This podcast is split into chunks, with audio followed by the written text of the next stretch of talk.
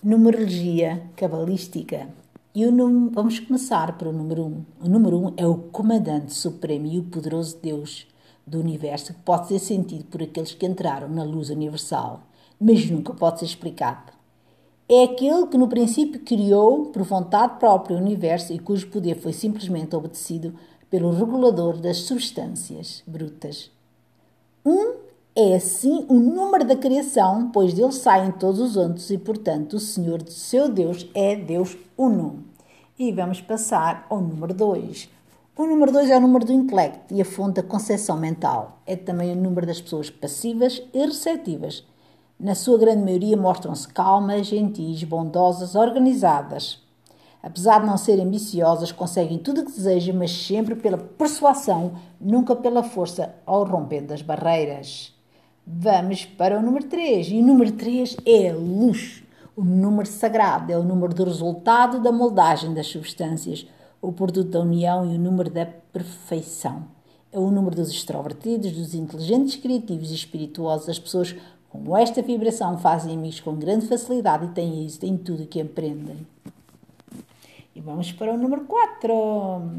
E o número 4 é o número da consumação e da manifestação da luz. O número sagrado dos Pitágoras, dos pitagóricos, aliás, e é conhecido por eles como a linha reta. Era sobre este número que eles tomavam os seus votos mais sagrados.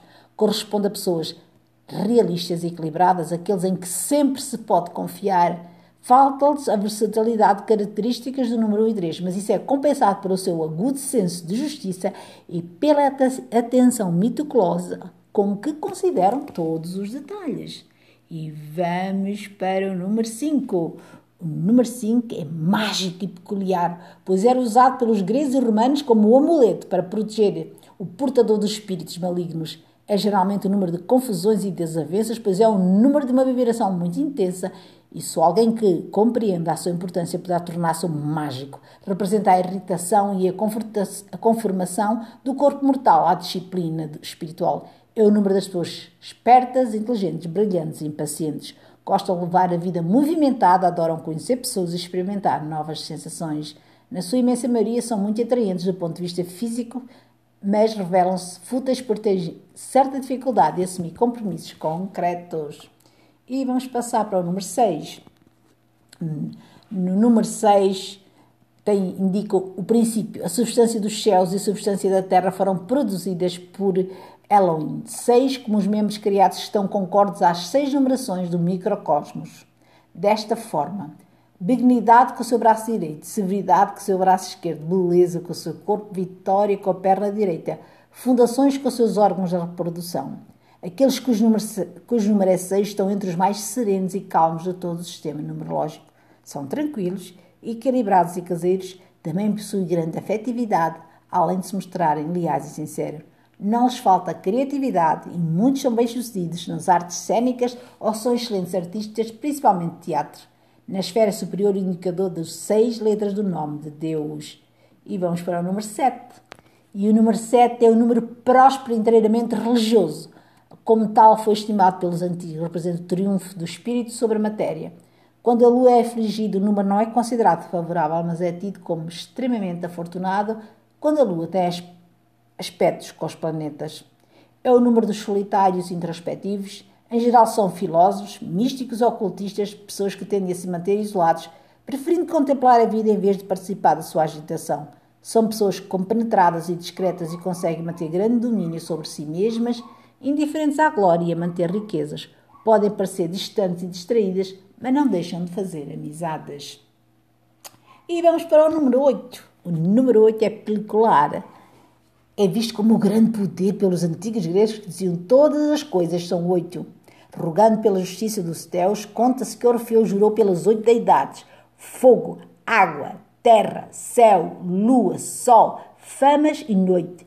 A circuncisão, de acordo com a lei judaica, tem lugar no oitavo dia depois do nascimento e o número é também conhecido como o portão da eternidade, por sucede ao número 7. Pitágoras e seus seguidores chamavam o oito da justiça e da plenitude. E vamos para o número 9. O número 9 é a linha curva dos Pitágoras, que viam, viam e o número 4 como dois numerais no quais se ligam todos os conhecimentos. intelectuais, espirituais e materiais. O 9 é ápice da realização intelectual e espiritual. Neste grupo encontram-se os românticos, os ideais, os idealistas, visionários, poetas, líderes religiosos, médicos, cientistas e filósofos. Destacam-se pelo altruísmo, pela vida disciplinada e pela determinação lutam pelos seus objetivos. O seu idealismo está voltado para a humanidade como um todo. No cotidiano, tendia a monopolizar as atenções e a não atribuir muita importância à fidelidade, no amor e na amizade. São extremamente independentes, confiantes e corajosos. Na esfera superior é o nome de Deus com nove letras. Portanto, e vamos para o número mestre número 11. 11 é o número da violência, do poder, da bravura, da energia, sucesso e aventuras desmedidas, liberdade e o conhecimento de como dominar as estrelas. É também o número das grandes revelações e dos grandes martírios. Em geral, os possuidores desta vibração têm como vocação, vocação medicina, pregação religiosa, enfermagem, professores e méritos, políticos influentes ou geniais artistas. Acreditam que as ideias importam, mas que o indivíduo de carne e osso são mais do que o indivíduo carnão-se. Tudo o que quiseram ser serão. São idealistas, intuitivos e sensíveis e sensíveis a forças psíquicas, dramáticas, vibrantes, místicos, nervosos, imaginativos e pensadores inspirados. É o caminho da inteligência cintilante, pois se acredita que o caminho é dotado de especial grandeza, aquele que viaja até o seu fim com verdadeiro entendimento. Pode ser autorizado a olhar à face de Deus e continuar a viver. Os símbolos ocultos são uma mão fechada, a força e as vibrações são lunares. Vamos para o número 22, que é o número mestre também, e o número 22 tem o seu equivalente na linha brática tal. As vibrações são lunares, é classificado como um número excelente no que se refere à espiritualidade, porém nas coisas terrenas já não são a mesma propriedade, chegando a ser símbolo de falsos juízes, arrogância e catástrofe. As pessoas cujos nomes, cujos nomes correspondem a 22 possuem todas as qualidades boas dos outros números, se o indivíduo que tem o 22 no nome desejar ter algo que em princípio parece impossível, não duvide que ele com certeza conseguirá o seu objetivo e sem muita dificuldade. Os seus possuidores são práticos, habilidosos, cordiais, idealistas, inspirados, eficientes, organizados com grande potencial e realização.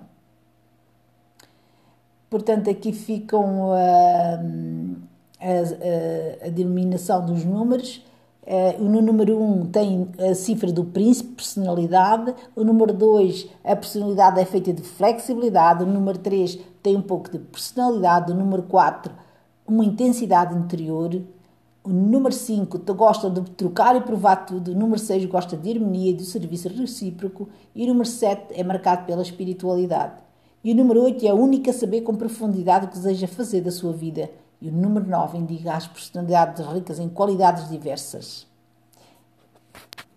E é assim, na numerologia cabalística, um breve resumo.